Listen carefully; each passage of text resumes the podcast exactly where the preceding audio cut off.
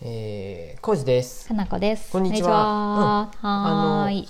今日はい。今日今さっき帰ってきたかなこ氏ですが、今日一日かけてうんうん、お金の勉強してきたよね。お金の勉強してきました。まあメインは積み立て NISA うんうん。とは、とはっていうか、うん。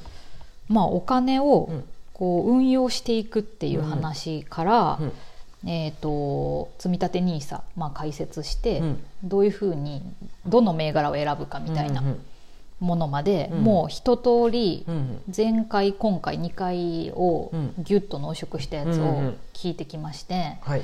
まあ、何年か前にねコージーさんと勉強したりして、うん。積み立て NISA とか iDeCo やったりとかうん。してたんだけど、うん。私あんまりちょっと分かってないこといっぱいあったなと思って、うん。改めまして。勉強そんなにしてないよ。そうやね。まあとりあえずやろうって言っそうやて、ね。そんなに。J さんにもう任せきりで。みんな世の中がそういう流れになってきとったんで、僕も YouTube とか見たりして、で、まあえーと間違ったことじゃないんやなっていうふうで多分証券会社に口座を作って、うん。えー、と積み立て NISA と iDeCo をやりだした。やりだしたよね、うん、SBI 証券とか楽天証券で口座作って、そうです。そうそう。でも SBI 証券のページが死ぬほど見づらいっていうことで、うんうん。楽天証券に今一括まとめようかみたいな感じでやったりもしてるんだけれども、うん。どうですかコージーさん？SBI 証券の画面が本当にわからなくて。かとかのこ氏の分はそれで作ったんやて、そうそうそう。まあなんか違いがあるかもしれんと思ったんで分けたよね。で僕の分は楽天証券ね、楽天の証券で作ったんですよ。あでふふと画面を見ると、うん。楽天証券の方があうん多分素人の僕でもなんとなく見やすい。超見やすい。で SBI 証券はもうどこのどこを見ればいいわかもよく分からなくて、プロの人たちは分かるんやろうけどね、うん、やりやすいんやろうけど見よう見まねでそもそもやりたかったのはとにかく積み立て NISA と iDeCo だけやったん。やそうやね。でそれがうんうん。それすらもまあやりづらかったんやけどまあなんとかそうや。ネットとか見ながらやったんです、うんうん。ありがとう。頑張ってくれた、うん、でやっぱ見づらいってなって、うんで見よう見まねでうん。SBI 証券から、うん、えっと楽天証券に移管するっていうなんかやり方をすごい面倒やったんやけどやったんやけど、うまくいってないような感じで もう分からなくなってまった。ちょっとねどこに行ったんやこあのお金っていうのがあって。今見たけど。ね分からんってなって今ね、うん、でもおそらくこうじゃないかっていうのはちょっと今分かりました、見たら SBI にちょっとまだ残ってるのはあります、でね多分長月やりだすぐらいから、うん。うんえっ、と、そうそういうのをやりだしたんやと思う。あそうやね。2016年ぐらいからやと思う。15年かあー2016年からやロりだして。ボアドバイザーのウェルスナビを多そうウェルス分それをナビがやりだ楽ちんやってなんか分かってそうやね。画面もすごい見やすくて、積み立て NISA 自体は2018年からのなんかそういうサービスって言ってたから、うんうん。そう。じゃあそれ積み立て NISA はそれぐらいからやったごよねめん。本当や。一番最初、うん2018年の6月ぐらいから始めとるんや、うんうんうん。そうやね。6月多分、積み立て NISA とかん iDeCo とか、まだだから？そのウェルスナビっていうロボアドバイザーっていう3年かちょっとか。そうやね。3年ちょっと。でも驚きのプラスになってますよね。うんうん、なんかそうやって言うとなんか変にお金つか そういうのにやれよって煽っとるみたいなんであれですけど、ね。この辺はもう僕らも、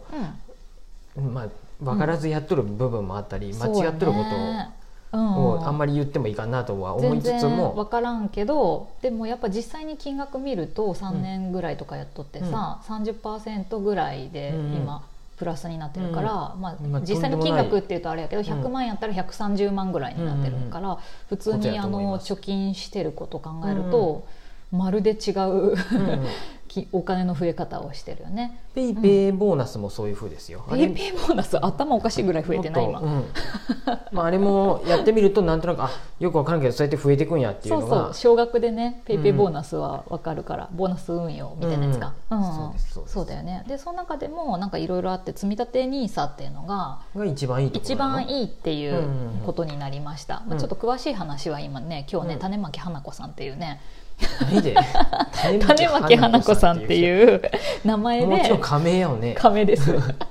活動しているうんうん。FP、フリーの FP の方にうん。友達の友達なんやて、うんうんであ聞いてきの聞いてきて今フリーで結構活動し始めて、まだあんまり浅いけれどずっともうちっちゃい頃から親たちがそういう投資をしていたからうん。もうお金のリテラシーが高いんやって、うん。うんそもそもが。もうなんかそんな福利の話とか聞くともうそんな、うん。子供の頃からやっとるってことはもうそう。当たり前のようにファイヤーはしてない。ファイヤーは全してない。然ファイヤーはしてないんやけど。本当か？ファイヤーはしてなかった。なのか？なんかあんまり日常すぎてあんまり考えずにこううん投資ってやっとったけど、うん。でも冷静に考えたらもっとできることあるはずって言って多分ここ12年でうん。めちゃくちゃもう一回勉強し直して、彼女的に、うん。で資格もささっと取って、うん。うん、最低限のリテラシーが高いから、うん。もう多分すごいいろんなことが分かってるんだけど、うん。でそこからちゃんともう少しやり始めましたって。種をはい、種そうそうそうそう花を咲かせるん咲かせる種まき花子さんっていうね ちょっと一見怪しげに思うかもしれないけど全然あの岐阜のねそあの方でねうん。すごい素朴な方なんやけど、僕も種まきは花尾になれるからね。そうそうそうそう。王でもいいかな。種まき花子さん。だからこれからね私イベントとかしてこの花子をちょっと、うん。あのアピールしていきたいなと思うんやけど、花子自体も咲くってことやね。花子自体も咲いてほしい。あの花子すっごい分かりやすくて。前にあのソニー生命さんとか、まあ、私他でもそういう投資の話とかうん。保険の話っていうのは聞いたこと今までもあるんやけど、うん。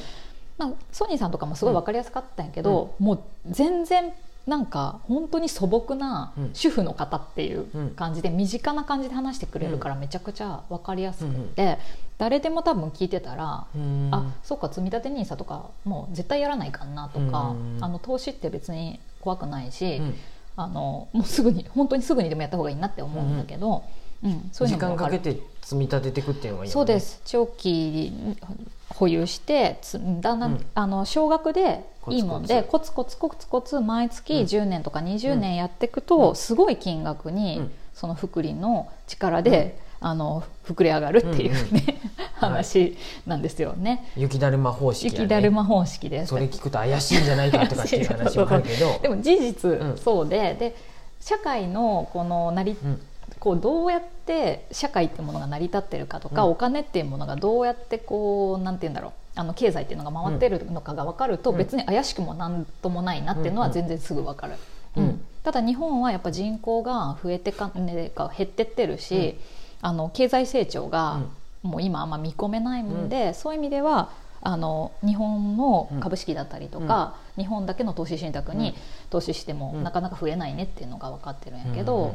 うん。うん。だから貯金とかも今さ、利金利がすごい低いね、うん。0.00何パーセントとか。うん。ほとんどないに等しいぐらいなんやけど、うん。と投資信託とか買うと、うん。それが急にあの5%とか7%とかっていうふうになるので。今は良すぎるんよね。多分、10ね、30%とかっていうのもあるし、うん。私のこの2018年からやっとるやつでもうん。一回ねやっぱねうん2020年のコロナ。うんうん。コロナの時にすごいドンって落ちたけどね。またそれからずっとやっぱり上がってって、うん。まあこれいろんなだって中田あっちゃんのやつとかでもさ、うん。YouTube でやってるよね、もうとにかくコツコツやっていけばいいっていうそう風で。そうそうとにかオミクロンとか、うん。第2波がなんか来たって時とかもちょっと下がった。何回も下がやっぱまあうん。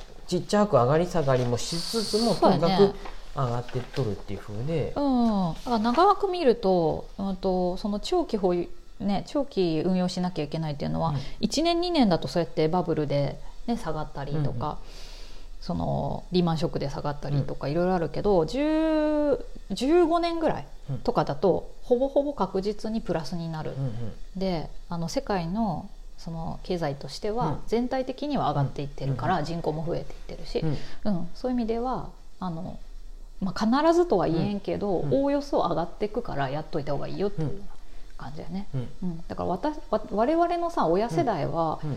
の頃は貯金でもう、うん、と親じゃないね。じいちゃんたちの子はないかな。じいちゃんたちでもないっぽいよ、親たち世代の,、あのバブルの頃とかは、うん。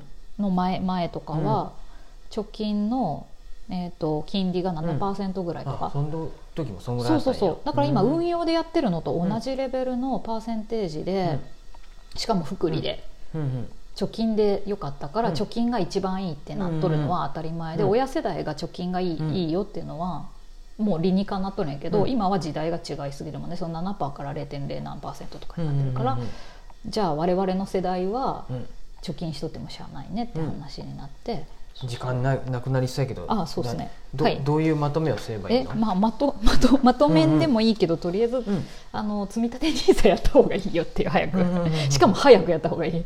若ければ若いほど若ければ若い方がいい。あの20歳以上だったらできるので、うん、ともうその大学生でもいいからすぐやればいいし、年間うん、限度額が40万円。やった40万円。だから月に、うん、と3万いくらずつをうん。満額やね、はい。あの積み立てていくような感じだけでも、うん、とすごい増えるので,、うん。で勝間さんも言っとった、うん、インデックス投資をしとけばいいって、そうですそうです、うん。でに20年ちょっとぐらいあのその積み立てができるので,、うん。で積み立て NISA がいいのはその非課税って言ってうん普通投資信託普通に買うと,、うん。えー、とそのプラスになった分から、うん。えー売却して自分の金になる時に20%引かれるね、うん。100万円分儲かってもうん。80万円しか入らないんだけど、うん単純に言うと。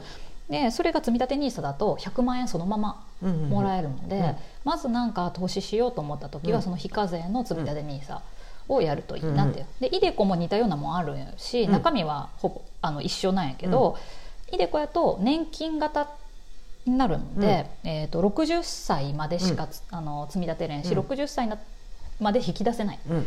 ので積み立 NISA やったらそうそう、うん、最悪なんかあった時積み立て NISA は引き出せる、うん。うんうんでも本当は余剰金でやった方がいいので、うん。生活費とは別でもちろんあのプル,、ね、プラスアルファのお金を運用していった方がいいとは思うけど、うんうん。っていうような感じではい。非常に分かりやすい講座を受けてきましたので、うんうん。いつか種まき花子さんそのあたりでやってもらえたらいいなって思ってるし、気になる人はインスタ見るとあインスタになんか発信してるんだあね、のリンク貼っといてもらえるといいかもしれない。うん。そこから見ると発信し始めたばっかりだかうんらそんなにまだあれないけどね。うん。じゃあ花子さんのを見て、はい。えー積み立て NISA をやろうってことで、やろう。もう全員やった方がいい、ファイナル本当に。うんうん。全員今すぐやった方がいい。楽天証券はい。で口座開設してください。はい。えージュニア NISA ってやつうん、かな、うん。わからんその辺はちょっと聞いてないからわかんないけど、はいわかりました。うん。そんな感じですんではーい。またお金のことね、違ってることまたごめんなさい。ごめんなさい。そんな感じです、うん。はーい。ありがとうございます